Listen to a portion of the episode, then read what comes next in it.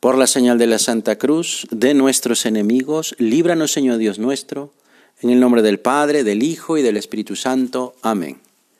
Señor mío y Dios mío, creo firmemente que estás aquí, que me ves, que me oyes. Te adoro con profunda reverencia. Te pido perdón de mis pecados y gracia para hacer con fruto este rato de oración. Madre mía Inmaculada, San José, mi Padre y Señor, Ángel de mi guarda, interceded por mí. En una ocasión dijo Jesús, esta generación pide un signo, pero no se le dará más signo que el de Jonás. Pues como Jonás fue un signo para los habitantes de Nínive, lo mismo será el Hijo del Hombre para esta generación. Pero, ¿quién fue Jonás? ¿Y a qué signo se refiere Jesús? Jonás es un personaje del Antiguo Testamento que fue elegido por Dios para anunciar al pueblo de Nínive que se arrepintiera de sus pecados. Pero he aquí que Jonás no quiso hacer caso a lo que Dios le pedía, y buscó esconderse escapándose de la presencia de Dios.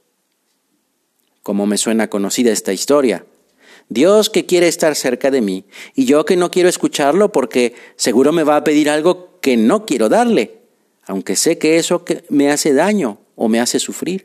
Pero no se lo quiero dar y entonces me pongo los audífonos y subo todo el volumen a la música, a la serie o al videojuego, para no escuchar la voz de Dios.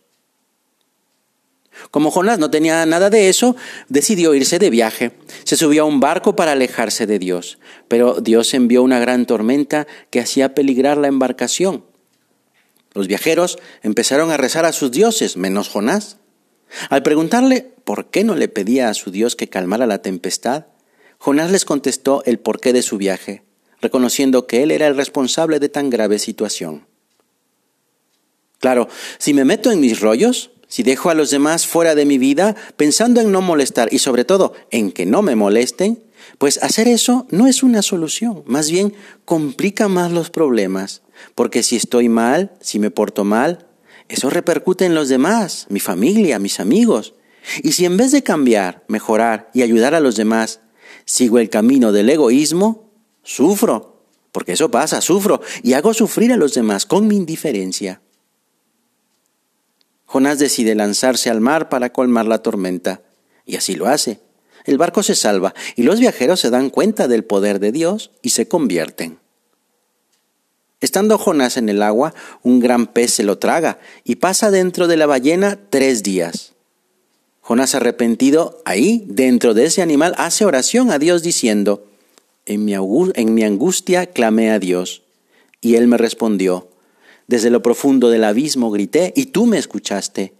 Las aguas me asfixiaban, la oscuridad me envolvía, pero tú, Dios mío, sacaste mi vida de la muerte. Es que Dios siempre nos escucha porque está cerca. Que tengamos problemas no quiere decir que no esté cerca. Es verdad, es un misterio.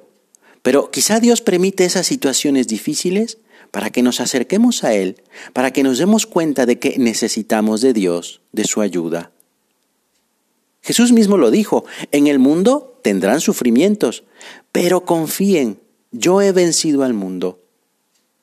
Sí, necesitamos de su ayuda y de su perdón, porque Dios no toma en cuenta que Jonás lo había rechazado. Es más, le vuelve a pedir que vaya a Nínive para ayudarles a que se arrepientan de sus pecados. Fíjate cómo es Dios, que se preocupa de los que cometemos pecados, está empeñado en salvarnos. Aun cuando los medios que pone le fallan, insiste, insiste. ¿Por qué? Pues la verdad es que es otro misterio. ¿Por qué nos amas tanto, Señor? ¿Por qué me amas tanto, Señor?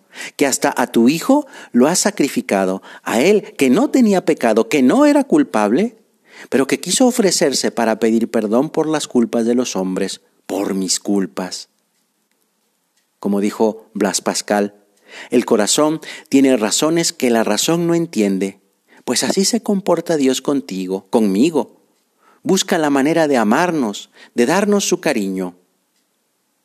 Dios se abre camino en nuestra vida y nos rendimos ante su amor incansable, porque la suya es una misericordia en camino, dice el Papa, una misericordia que cada día busca el modo de dar un paso adelante, un pasito más allá, avanzando sobre las tierras de nadie en las que reinaba la indiferencia del egoísmo. Pero nuestro amor, dice San José María Escribá, no se confunde con una postura sentimental, tampoco con la simple cosa social, ni con el pensar ayudar a los demás para demostrarnos a nosotros mismos que somos superiores. Es convivir con el prójimo, venerar la imagen de Dios que hay en cada persona, procurando que también esa persona pueda descubrir el rostro de Jesús para que sepa dirigirse a Cristo. Así lo hizo Jonás, que fue a Nínive y recorrió la ciudad durante tres días, pidiendo a todos que se arrepintieran. Los ninivitas creyeron en Dios, organizaron un ayuno y penitencia, incluso hasta el rey proclamó un decreto para que todos hicieran mortificación, hasta los animales, pidiendo a Dios la gracia de arrepentirse de sus malas acciones. Dice el Antiguo Testamento, cuando vio Dios sus obras y cómo se convertían de su mala vida, se compadeció.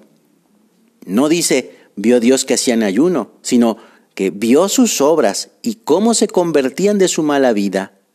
Así Dios aceptó el arrepentimiento y los perdonó. Porque cuando se ayuna, siempre es la abstinencia de la maldad el mejor ayuno.